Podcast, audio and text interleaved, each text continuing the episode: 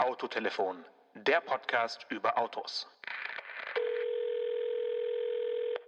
Akio Toyota? Ah, das ist gut, dass ich Sie mal dran habe, Toyota-san. Dann können wir gleich mal über Ihren scheußlichen Prius reden. Wie bitte? Ja. Stefan, was ist mit dir los? Das muss doch mal gesagt werden, lieber Janosch. Ich meine, wir wollten heute über Hybridautos reden und du fängst hier mit Akio Toyota an. Dann sind wir ja gleich mittendrin. Ja, das ist der Pionier der Hybridtechnik und ähm, ist jetzt nicht unbedingt ein Designwunder, aber technologisch doch durchaus ein Vorreiter.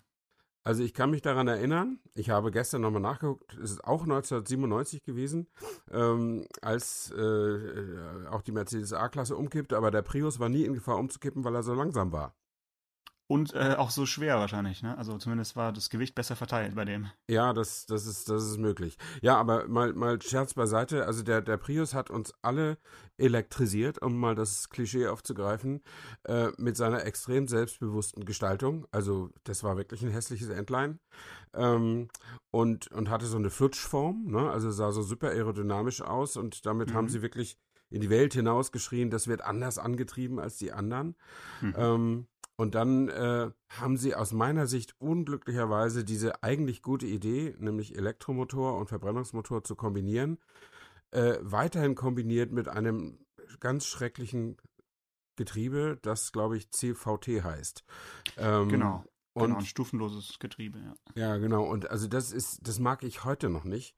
Ähm, ich finde das ganz furchtbar, damit zu fahren. Man, man tritt aufs Gas, es passiert nichts und irgendwann kommt das Auto dann wie so von so einem ganz langsamen Gummiband, von so einem ganz laschen Gummiband gezogen, kommt das Auto dann der Gaspedalbewegung hinterher. Äh, und äh, da kann ich überhaupt nicht drauf, muss ich ehrlich sagen. Ja, also ich finde, jetzt erzählst du ein bisschen Geschichten so aus den, aus den 90ern. Also so dieser Gummiband-Effekt, den kenne ich auch noch, aber der ist doch ein bisschen äh, abgemildert worden, so über mhm. die Jahre. Also auch da ist ein bisschen was äh, passiert. Mm, und ich finde, wenn man jetzt nicht, so wie du immer, digital fährt, also entweder Vollgas, Vollgas oder gar nicht, dann ist es gar nicht so schlimm. Also man muss sich ein bisschen von der deutschen Fahrweise verabschieden. Okay ähm, und eher so, so, so dahin äh, gleiten oder so, so cruisen, dann ist so ein CVT-Getriebe gar nicht mal so verkehrt. Aber ich gebe dir schon recht, wenn man das jetzt nicht weiß oder wenn man einfach so einsteigt und losfährt und dann auf dem Beschleunigungsstreifen äh, Gas gibt oder Vollgas gibt, dann gibt es eben dieses Aufheulen und auch dieses Aufheulen des Motors, dieser akustische Effekt, der nervt einfach gnadenlos. Also mhm. das kann einem wirklich die Lust am Hybridautofahren äh, ver ver verleiden. Aber vielleicht liegt es einfach auch an uns, die wir falsch fahren. Aber mh, mm, wir können ja mal trotzdem darüber sprechen heute, wie wir Hybridfahrzeuge eigentlich so finden. Naja, die, die Idee ist ja grundsätzlich äh, nicht schlecht. Also äh, die kommen ja mit so einer charmanten äh, Gedankenbrücke äh, da ins Spiel, dass sie sagen, wir tun zwei Motoren rein, damit du bei beiden oder zumindest beim Verbrennungsmotor weniger Energie einsetzen musst. Äh, mhm. Und das hat, äh, das soll eben auch die Leute, die skeptisch sind für ein reines Elektroauto, äh, weil sie Reichweitenangst haben oder sich das nicht, nicht leisten können, äh, soll die so ein bisschen milde stimmen. Äh, aber es hat natürlich auch seine Nachteile, weil es ist mehr Technik drin, es kostet dadurch mehr und es wiegt dadurch auch etwas mehr, was vor allen Dingen für die Plug-in-Hybride gilt. Also über die Plug-in-Hybride, das sind für mich so ein bisschen Pseudo-Elektroautos, äh, können wir vielleicht im, im, zweiten Teil noch ein bisschen sprechen. Ja. Lass uns nochmal bei, bei dieser Urform äh, bleiben, also bei der Idee, die, die der Prius so in, in, in die Massen äh, gebracht hat, in Kalifornien und in, in anderen äh, Regionen, wo man dann äh, plötzlich so gerne sparsam fahren wollte. Also die Idee, wir nehmen einen Verbrennungsmotor und äh, dessen Schwächen mildern wir eigentlich ab, indem wir einen Elektromotor mit reinbauen, der so Leistungsspitzen abfängt und ein bisschen Zusatzboost bringt und ähm, Bremsenergie zurückgewinnt und wieder in die Batterie speist. Also so der ein Schritt vom mobile, kann man sagen, äh, ist das Auto ja so ein bisschen so als, als Idee. Ähm, hast du noch Erinnerungen an, an den allerersten äh, Prius, wie, wie, wie sich der so gefahren hat, jetzt mal abgesehen von seinem, von seinem Beschleunigungsverhalten, so wenn du unterwegs warst? War das irgendwie angenehm oder war das eher nichts für dich? Ja, es war, also wie gesagt, das, das war jetzt wirklich ein, ein, ein spontaner äh, Gefühlsausbruch sozusagen. Also was mhm. sich wirklich eingebrannt hat in mein Gedächtnis, ist diese schreckliche Kraftübertragung von dem Auto. Ähm, aber ich kann mich natürlich erinnern, dass wir den äh, in der Zeitung vorgestellt haben, getestet haben und den auch in Berlin hatten. Und, und natürlich haben wir damit versucht, so lange wie möglich elektrisch zu fahren, was ja bei einem äh, Hybridauto, also Vollhybrid heißt ja diese Technik, ähm, ähm, was ja möglich ist für ein, zwei oder drei Kilometer, je nach Fahrgeschick sozusagen. Genau. Ähm, und das hat dann natürlich was. Und es ist, ich kann mich auch erinnern, dass man das Auto startet mit dem Schlüssel und denkt, er ist kaputt, aber nein, er ist einfach eingeschaltet, weil anfangs Anfang tut er halt immer mit dem Elektromotor. Und je nachdem, wie du, wie du aufs Gaspedal trittst, schaltet sich der Verbrenner sofort zu. Also bei meiner, wie du sagst, digitalen Art ist er sofort da. Ja, ähm, aber ich muss hier vielleicht mal sagen, das stimmt ja gar nicht so, aber ist ja auch egal. Aber irgendwann schaltet ja, sich der ja. Verbrenner halt immer zu. Ähm, und wenn du so ganz, ganz vorsichtig losfährst, dann hast du so dieses Gefühl für die ersten 500 bis 1500 Meter, oh cool, du bist in einem Elektroauto und du versaust die Umwelt nicht. Ja, es ist eigentlich so, so eine Art Antrieb, um äh, heimlich äh, von der, von, vom, vom Liebhaber wieder wegzufahren. Ja, auch eine gute Idee. Wenn du immer Oder, von deinem Liebhaber wegfährst. genau, genau. Also dafür ist es eigentlich, glaube ich, diese, diese Technik wirklich gemacht worden, äh, um, um sich einfach wegzuschleichen weil Anschleichen ist viel, viel schwieriger, weil man dann ja im Prinzip mit einer vollen Batterie zu seinem Zielobjekt fahren müsste. Und das schaffen dann wirklich die wenigsten. Ja, also, das stimmt. Ja, da musst du ja. so cool sein und mit deiner Nachbarin was anfangen. Ja, ja genau, weil viel, viel, weiter kommst du gar nicht. Ja, das ist wahr. Also gut, äh, Sex im Auto ist mit dem Prius irgendwie nicht möglich oder jedenfalls nicht so unauffällig möglich, wie man vielleicht denkt. Ähm, aber an sich, also ich will es ja gar nicht äh, so ins, ins Lächerliche ziehen. Die Idee ist eigentlich gut. Ich fand nur die Ausführung drumherum so ein bisschen unattraktiv. Aber es hat ja dann mit der Zeit auch andere äh, Hersteller ja. gegeben, die da nachgezogen ja. haben. Erst haben sie alle so ein bisschen gespöttelt über Toyota. Dann ja. haben sie gemerkt, wie viel, unfassbar viel Geld die Japaner da reinstecken äh, und gesagt, Mensch, Toyota ist so eine große Firma, die machen solche Anstrengungen über diese Technik, wir müssen uns das auch mal ansehen. Zumal Toyota das ja dann auch auf weitere Modelle ausgebreitet hat und soweit ich weiß, die Edelmarke Lexus zumindest die Modelle, die hier in Deutschland laufen, gibt es, glaube ich, nur als Hybrid. Oder jede, jede Baureihe gibt es als Hybrid. Mhm. Und es bei Toyota, also mit ab, äh, ja, also mit bisschen Abstrichen bei Land Cruiser und sowas, eigentlich auch so, dass du mittlerweile vom Jahres an, also gut, den Aigo gibt es nicht als Hybrid, aber äh, ab dem Jahres nach oben ist mhm. dann fast, äh, fast jedes Modell auch eben als Hybrid verfügbar. Das ist, ähm, da muss man halt auch sagen, Toyota war in gewisser Weise ja auch dem, dem Dieselskandal dann irgendwie voraus. Ne? Also ich denke mal, dass die deutschen Hersteller äh, da dann ab einem gewissen Zeitpunkt auch einen, so einen gewissen Neid entwickelt haben und, und dann gemerkt haben, oh Mist, äh, die haben wir vielleicht ein bisschen, hm, ja, haben uns ein bisschen drüber geschmunzelt am Anfang, aber dann haben die so Massen an, an Hybriden verkauft, äh, weltweit, dass es ja, ja, wie du gesagt hast, es ist, wenn es Toyota macht, dann ist es halt kein Hobby, dann ja. ist es auch irgendwie ein, immer ein Business Case und ja, jetzt äh, sind wir aber momentan an so einem Punkt, wo die Menschen wahrscheinlich dann eher so Richtung Plug-in-Hybrid schielen, wenn sie sich so ein Auto kaufen würden. Und ähm, davon bin ich ja nicht so richtig begeistert, weil ich finde immer so, die Plug-in-Hybride sind so Pseudo-Elektroautos, weil um sie richtig einzusetzen, so wie sie gebaut sind, müsste man eigentlich die identische Infrastruktur haben, äh, die man auch für Elektroautos braucht. Das heißt, so als Übergangstechnologie eignen sich Plug-in-Hybride eigentlich überhaupt nicht, weil du brauchst zu Hause eine, eine, eine gute Lademöglichkeit und am besten auch unterwegs äh, Lademöglichkeiten, also eigentlich identisch mit den Ansprüchen, die du auch an, an, an als Elektroautofahrer haben äh, oder hättest. Ja? Und, und deswegen geht es für mich nicht so richtig auf. Ja, also ich habe auch mal so ein bisschen ein ungutes Gefühl, wenn ich ein Plug-in-Hybrid-Auto, das ja das E auf dem Nummernschild tragen darf und offiziell als Elektroauto gilt, ähm, mhm. wenn ich das an so einer Ladesäule in der Stadt sehe, weil die sind ja nach kurzer Zeit schon aufgetankt äh, und sie brauchen ja eigentlich auch gar keinen Strom in der Stadt. Also sie könnten ja auch mit ihrem Benzin- oder Dieselvorrat äh, weiterfahren, während ein richtiges Elektroauto auf diese öffentliche Ladesäule ja wirklich angewiesen ist, wenn es nicht gerade zu Hause steht. Ähm, insofern hast du recht, das sind eigentlich keine richtigen äh, Elektroautos, das sind aber auch keine richtigen Verbrennungsmotorautos.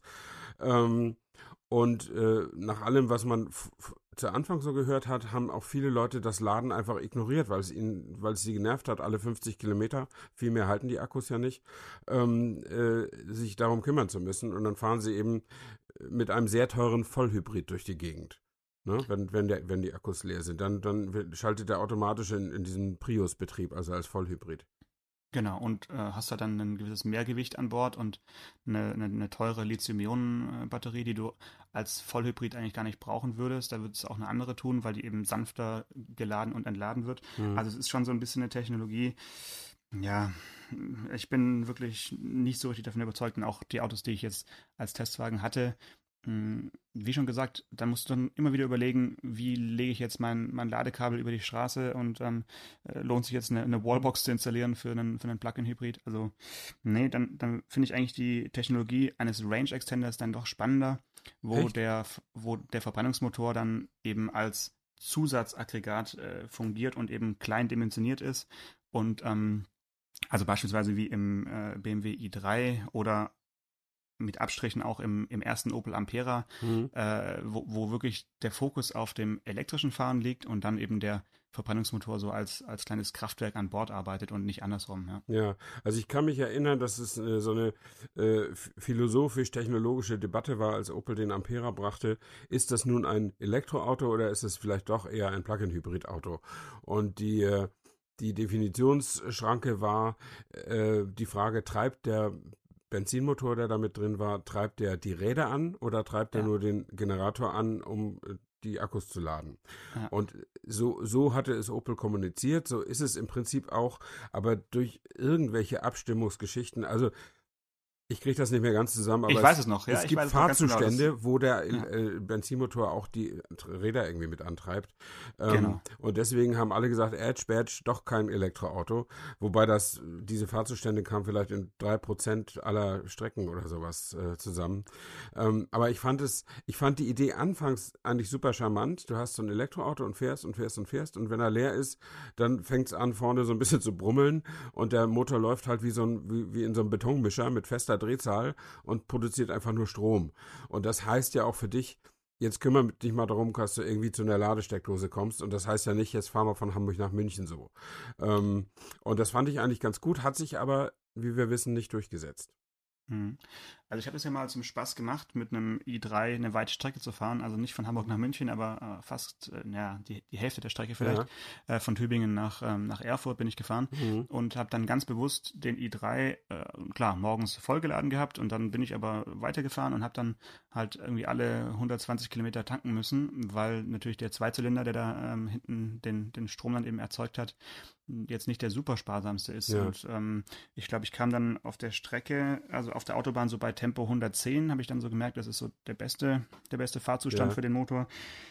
Kam dann auf der Autobahn ein Verbrauch von äh, 6,9 Litern raus. Dann mhm. kann man sagen, naja, ist jetzt nicht so viel, ja. aber für ein Elektroauto dieser Bauart war das dann irgendwie halt doch so ein bisschen der Effekt, so, mhm. Ja, ist das jetzt ein guter Wert oder ein schlechter Wert? Ich meine, was hältst du von 6,9 Litern auf der Autobahn? Von 6,9 Litern auf der Autobahn äh, halte ich viel. Das kommt darauf an, welches Auto drumherum gebaut ist, um diesen Verbrauch. Es ist natürlich nur ein sehr kleines Auto. Äh, also ich sag mal, ich, wenn ich 110 fahren würde mit meinem Dieselkombi, würde ich unter 6,9 Liter auf 100 verbrauchen. Allerdings ist der eben hat nicht hat der natürlich nicht die Möglichkeit, ab, ab und zu mal elektrisch zu fahren. Hm, hm. Jetzt hast du ja eingangs auf dem Prius rumgehackt. Äh, ich glaube, mittlerweile ist die vierte Generation auf dem Markt, wenn ich richtig gezählt habe. Mhm. Ähm, der hat ja immer noch dieses CVT-Getriebe ja. an Bord. Aber man muss halt sagen, so im Alltag ist es dann doch äh, sparsam einfach. Ne? Also ich glaube, da haben wir so einen Testverbrauch von, von 4,2 Litern gehabt. Mhm. Das ist halt für ein Auto dieser Länge, der ist ja auch ähm, von Generation zu Generation enorm gewachsen und äh, findet irgendwie gar, gar, kein Ende mehr, ist ein Wert von, von unter 5 Litern für einen, mhm. für einen Benziner, ist natürlich sensationell. Ne? Also es, es ist eine Technik, die, wenn man jetzt auf den Effizienzgewinn schaut, schon durchaus ganz charmant ist. Aber was gäbe es denn noch für, für, für Gründe oder für Argumente für ein Hybridfahrzeug aus deiner Sicht, außer jetzt, dass man mit einem vorsichtigen Gasfuß äh, recht wenig verbraucht? Äh, ja, ich meine, das ist, das ist eigentlich der, das einzige Argument, ein Hybrid zu fahren, oder? Also ich meine, äh, also manche behaupten, er hätte, äh, er, er würde auch den, den Fahrspaß etwas erhöhen, weil, weil eben der Elektromotor ja auch ein bisschen beim Beschleunigen mitdrücken kann.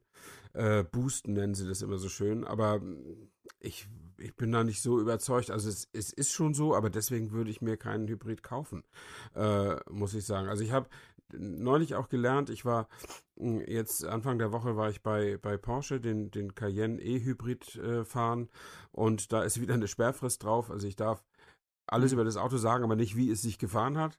Ähm, aber die Technologie kann man besprechen. Das ist eben ganz normaler äh, Plug-in-Hybrid. Der, der, der, kann 44 Kilometer weit ähm, äh, elektri rein elektrisch fahren und er kann natürlich dann hinterher als Vollhybrid agieren. Und Porsche äh, hat da eine ganz gute Nische für sich entdeckt. Das haben sie ja beim Panamera E-Hybrid auch schon gemacht. Ähm, Sie sagen, wir machen das nicht zum Sparen, sondern wir machen das, damit die Autos performanter werden, wie es bei Ihnen heißt. Also damit sie einfach ein bisschen mehr Power Wort. haben. Mhm. Äh, weil sie ja auch, und derzeit hat er im ersten Quartal 2018 hat der Panamera Hybrid einen Anteil von 60 Prozent unter den verkauften Panameras in Europa, weil sie äh, zurzeit keine Diesel verkaufen. Und äh, das ist einfach die, die Möglichkeit, ein drehmomentstarkes Auto äh, zu haben, weil wenn du da die Drehmomente des Elektromotors äh, mit dem des äh, ja auch nicht gerade schwächlichen Sechszylinders äh, zusammenrechnest, dann kommt da schon einiges bei raus. Im Cayenne sind es 700 Newtonmeter. Ähm, der hat dann natürlich schon auf dem Papier reichlich Druck. Ich darf ja nicht sagen, wie er auf der Straße ist. Ähm, Bloß nicht. Aber die äh, äh vom, beim Cayenne und beim Macan gibt es zurzeit auch keine Diesel, aber da wird es wieder Diesel geben, weil da einfach die Nachfrage zu groß ist bei, bei SUVs, als dass sie auf den Diesel ganz verzichten würden. Ähm, aber sie sagen eben, du kannst den äh, Elektroantrieb eben auch zum, zum Nachpowern äh, nehmen und das Auto beschleunigt, soll dann äh, super, super klasse beschleunigen. Ähm, und wenn man zwei Energiequellen zusammennimmt, äh, ist das ja auch so. Das ist ja wie ein, wie ein, wie ein, wie ein langer äh, Güterzug, der vorne eine Lok hat und hinten eine Lok hat. Wenn die beide mhm. schieben und ziehen, dann ist da eben auch genug Kraft dahinter. Äh, mhm. Und so kann man sicher Skeptikern und Kritikern eines Elekt einer Elektrisierung oder Elektrifizierung sicher auch ein bisschen die Sache schmackhaft machen, wiewohl man sagen muss, äh, der Cayenne, der selber schon nicht leicht ist, wird jetzt nochmal 130 Kilo schwerer durch die, mhm. durch die Hybridisierung. Und ich bin nicht ganz sicher, ob das, ob das wirklich die, die reine Lehre ist. Aber äh, man hat die Chance, mit so einem großen Auto mal so ganz lautlos und scheinbar ökologisch durch die Gegend zu rollen. Äh, und der Mensch ist ja dann so gepolt, dass er alles Mögliche verdrängen kann. Zum Beispiel auch die Tatsache, dass in dem Moment, wo ein Cayenne oder ein Panamera elektrisch durch die, durch die Gegend fahren, äh, sie in irgendeinem Braunkohlekraftwerk Sonderschichten machen, um den Strom mhm. äh, mhm. zu erzeugen. Ähm, also das muss man ja auch immer noch äh, bedenken. Das ist ja alles nicht die, einen Preis zahlen wir immer, wenn wir uns individuell mit dem Auto bewegen wollen und bei Elektrifizierung zahlt man eben auch einen Preis. Es ist nicht, es ist nicht so äh, alles Gold, was glänzt, und um auf deine Ausgangsfrage noch zurückzukommen, warum ist das eigentlich so, äh, so beliebt? Ich glaube, die Industrie liebt Plug-in-Hybride, weil sie nach diesen äh, Normverbrauchrechnungen so unfassbar niedrige Verbräuche angeben kann. Ähm, ja also der, dieser Cayenne, der hat ja schon einen unanständig hohen Verbrauch normmäßig angegeben, nämlich 3,2 Liter. Aber es gibt ja große Limousinen, die hybridisiert sind, ähm, die auf 2,1 oder 2,4 Liter kommen. Und jeder weiß, dass das eine Totalverarschung ist, dass, ja. das, dass das überhaupt nicht gehen kann. Es liegt eben daran, dass man mit vollen Akkus losfahren kann im, im, im, genau. im Testverbrauch und äh, oder in der Testnorm.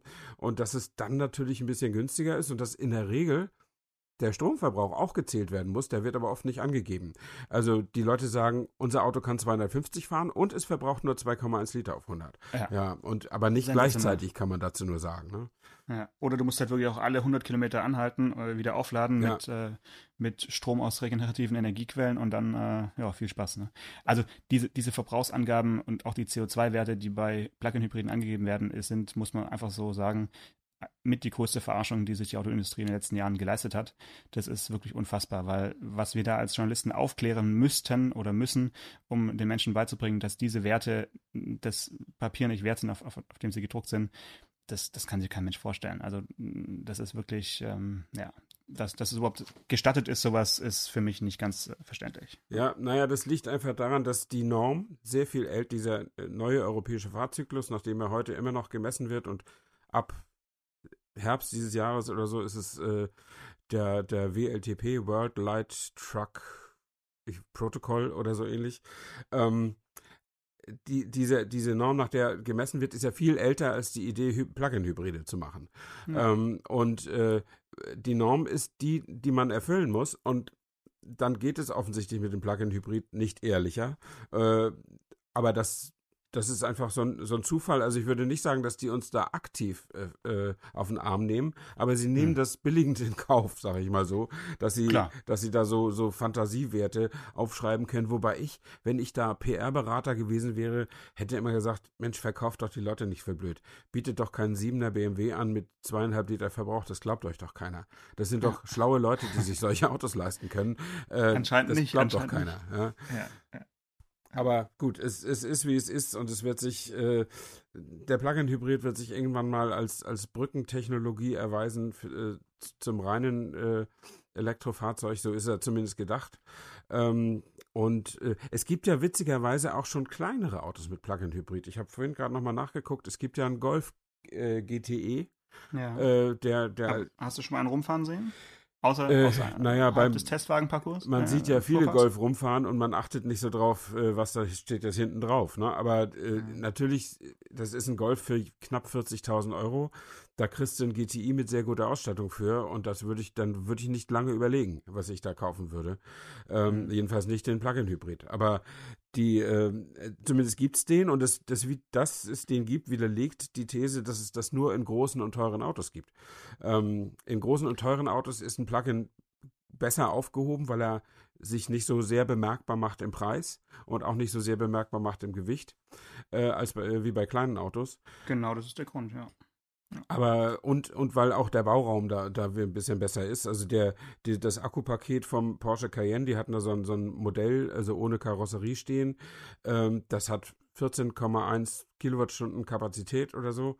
Ähm, und das ist ein mächtiger Koffer, der da äh, in, mhm. an der Hinterachse liegt, ja. Das, äh, das muss man erstmal irgendwo unterbringen. Und der, der Golf äh, Plug-in-Hybrid hat auch nur die halbe Kapazität, aber mhm. der hat ja auch nur das halbe Gewicht. Also insofern braucht er auch nicht so viel.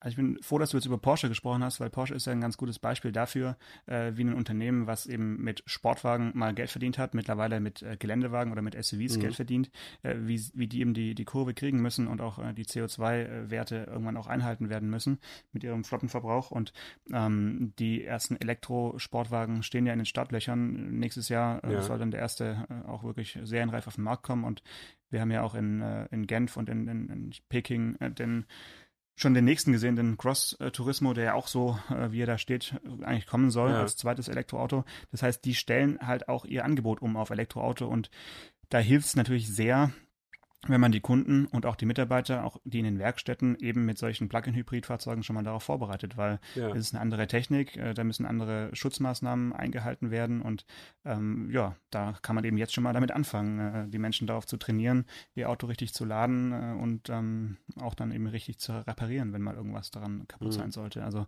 da hilft es als, von, wie von dir genannt, als Brückentechnologie auf jeden Fall weiter. Ähm, trotzdem weiß ich nicht, ob ich diesen diesen Punkt Leistungsgewinn äh, so überbewerten würde, jetzt was, was die Hybridfahrzeuge angeht. Also ich finde auch diesen, diesen Effizienz- und den Komfortgewinn einfach des stillen Dahinsegelns auch in einem in einem Cayenne-Hybrid äh, einfach unterwegs, wenn du auf der Landstraße fährst und dann geht der Motor aus und du segelst so dahin und hast so ein bisschen Unterstützung vom E-Motor. Das ist ja einfach auch angenehmes Fahren. Ne? Das ist ja, ist ja irgendwie auch ganz schön, da so rumzu, rumzugurken. Äh, ja, das, äh, da gehe ich mit. Ich würde nur wahrscheinlich, wenn ich Porsche-Stratege wäre, das nicht so überbetonen, sondern tatsächlich die Power und die Performance. Äh, das ist immerhin eine, gefühlt immer noch eine Sportwagenmarke. Ähm, und das ist sicher ein schwierigerer Spagat, äh, so auf Öko hinzuweisen. Wobei das ja witzig ist, also ein Porsche, der klassische Porsche, den, also wenn, wenn so ein alter Mann wie ich geweckt wird morgens und jemand sagt Porsche, dann denke ich ja. sofort an 911. Ja. Und die äh, die waren immer super schnell eigentlich oder gute Sportwagen, aber trotzdem effizient. Also man kann einen 911er besitzen, also auch einen heutigen, der natürlich im Gegensatz zu den Oldtimern richtig viel Gewicht zugelegt hat. Ähm, man kann den locker unter 10 Litern fahren, ohne dass man ständig, äh, ständig ähm, äh, Sporteinbußen hätte oder dass man überhaupt nie Spaß mit dem Auto hätte.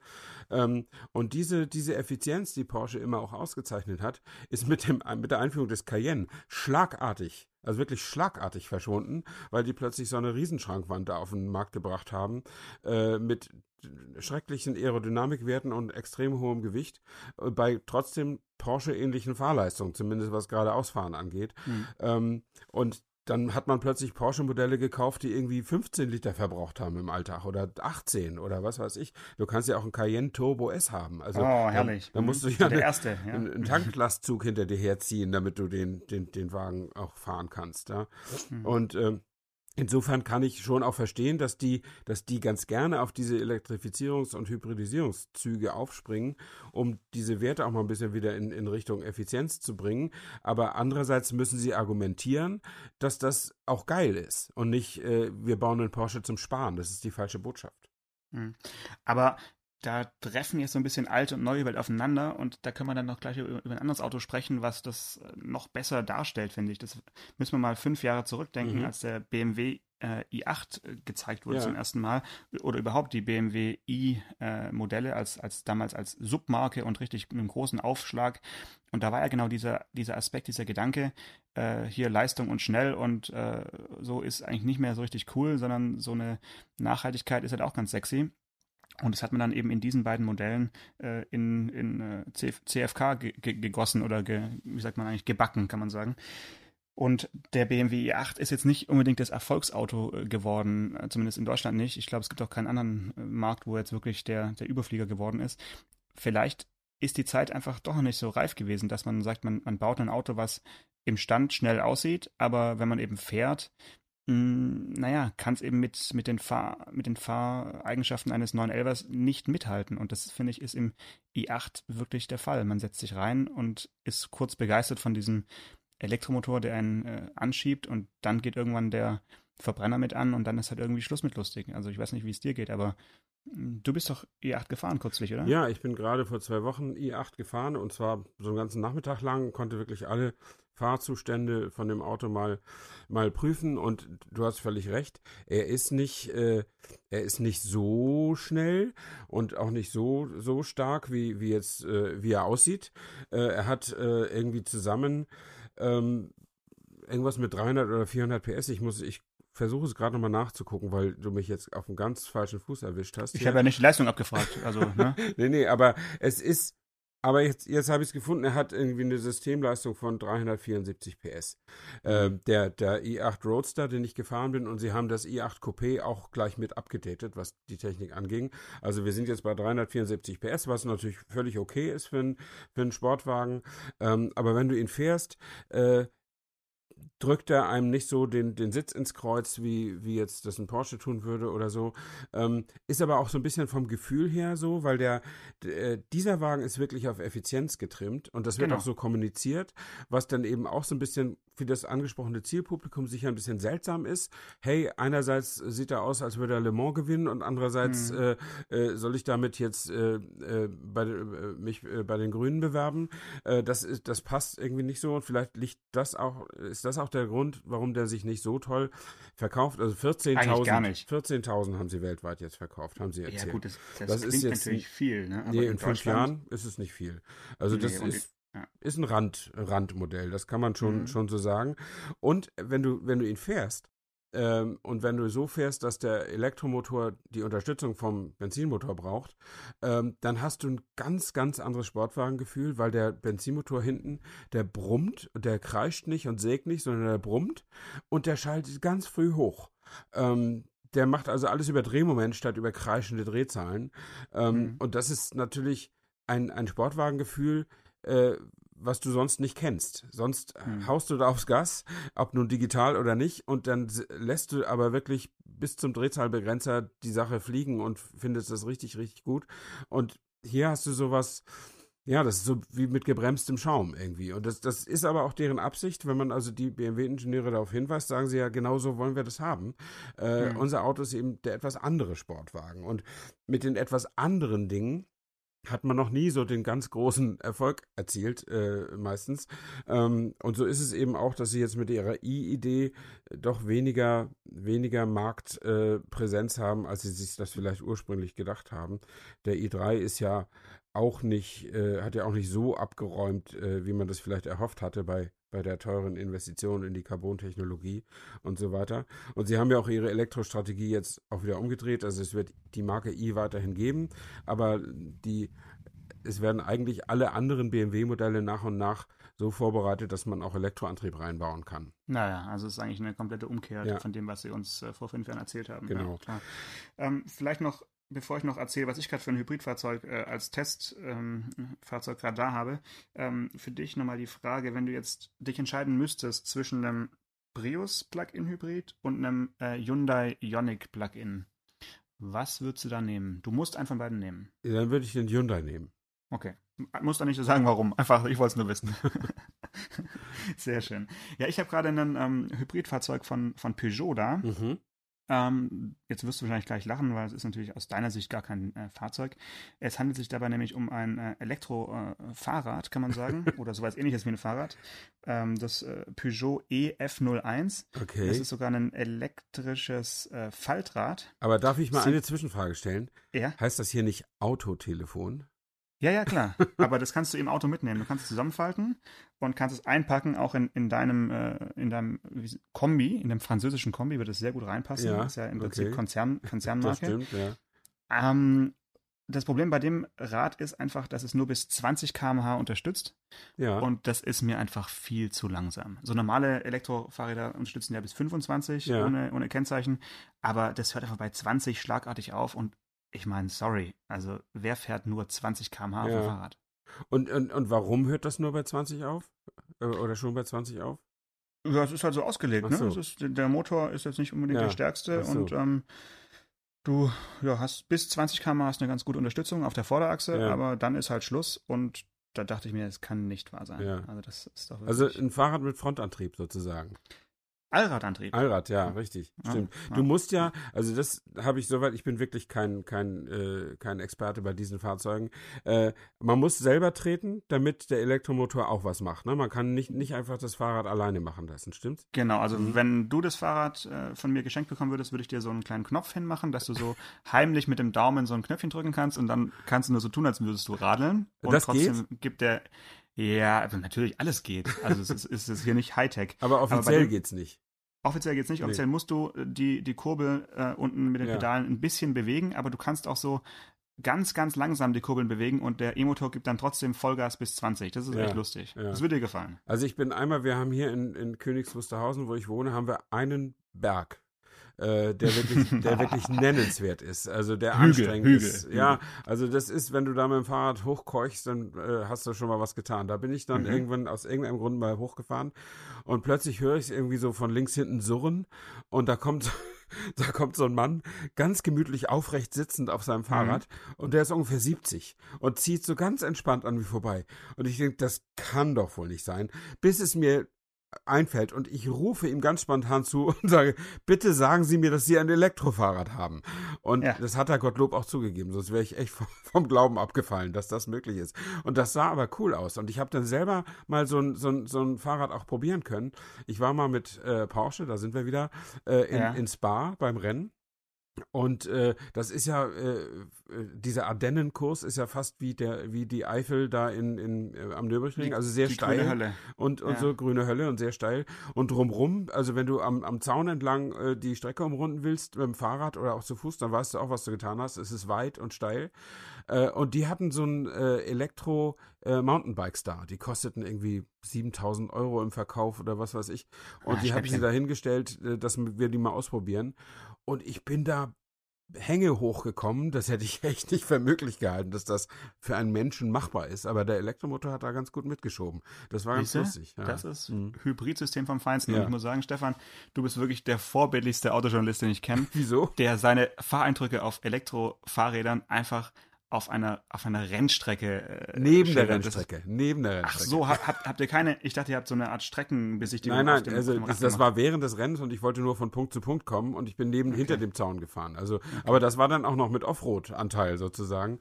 Also insofern Mhm. äh, hat das, hat, ansonsten hätte ich viel mehr schieben müssen, weil das geht da extrem steil äh, bergauf. Nee, nee, also nicht. Ich weiß, dass es sowas gibt. Ich weiß nicht, ob es das in Spa gibt, aber du kannst am Nürburgring kannst du ein 24 Stunden Fahrradrennen machen. Ja, Ähm, super. Lass uns, lass uns doch da mal anmelden, weil du bist doch so ein Rennstrecken- und so ein, so ein Motorsport-Fan und ähm, da bist du auch unterwegs demnächst, oder? Ich bin jetzt am nächsten Wochenende tatsächlich beim 24-Stunden-Rennen am Nürburgring, aber nicht für Fahrräder, sondern für Autos und freue mich wie Bolle, äh, weil ich im letzten Jahr verhindert war und nicht hin konnte und das ist eigentlich einer der liebsten Termine äh, des Jahres, dahin zu fahren. Mhm. Finde ich Dann kannst groß. du mir das nächste Mal gerne erzählen, wie es war und auch was an Motorsport eigentlich so, so geil ist. du willst mir jetzt nicht sagen, dass du Motorsport nicht gut findest. Mm, ja, doch. Also das könnte ich so sagen. Also Aha. ich lasse mich gerne eines Besseren belehren, aber ähm, okay. also wenn ich jetzt Motorsport höre, dann kriege ich jetzt nicht sofort Gänsehaut. Es kommt ein bisschen auf die Disziplin an, würde ich ja, sagen. Okay, das ist ja mal ungewöhnlich. Aber gut, wer mit Fahrrädern handelt, der kann da nicht, auch nicht gut Autorennen finden. Autorennen ja, nicht absolut. so gut finden. Ne? Ja, das ist der Feind. der Feind. Wobei ich natürlich super viele Fahrräder an, an, äh, an Rennfahrer verkaufe. Ne? Ehrlich? Quatsch. das wäre nochmal schön, obwohl die fahren ja. Also ich bin, äh, ich habe einen ganz guten Kontakt mit, mit Mark Webber, also zumindest weiß der, wer ich bin, wenn wir uns treffen. Und Ihr seid bei Facebook befreundet, oder? Äh, das glaube ich nicht, weil ich glaube, das macht er nicht so, aber, was ich auch verstehen kann. Ähm, und der hat in der Regel sein, sein Rennrad mit und das ist auch ein ziemlich heißes Gerät und da ist kein Elektromotor drin und der ist der absolute Freak, was, was das angeht. Und Walter Röhrl mit seinen 71 Jahren, der fährt ja auch immer noch mit seinem Mountainbike durch die Gegend. Klar, ähm, die sind fit, die Jungs. Und offensichtlich ist das äh, ein gutes Fitnessprogramm, bei dem man auch Geschwindigkeit erzielt. Ich glaube, das ist den Jungs wirklich wichtig. Äh, nur so in, in der Muckibude zu pumpen und nicht vom Fleck zu kommen, ist vielleicht für einen Rennfahrer gar nicht so attraktiv. Dann nimm dir auf jeden Fall auch ein Fahrrad mit, wenn du da ja, ja, unbedingt. Mal schauen, was sich machen lässt. Okay. Judy, dann, ja, eine schöne Woche wünsche ich und äh, pass auf dich auf. Ja, du auch. Bis dann. Bis dann. Ciao, ciao. ciao. Autotelefon der Podcast über Autos. Mit Stefan Anker und Paul Janosch Ersing.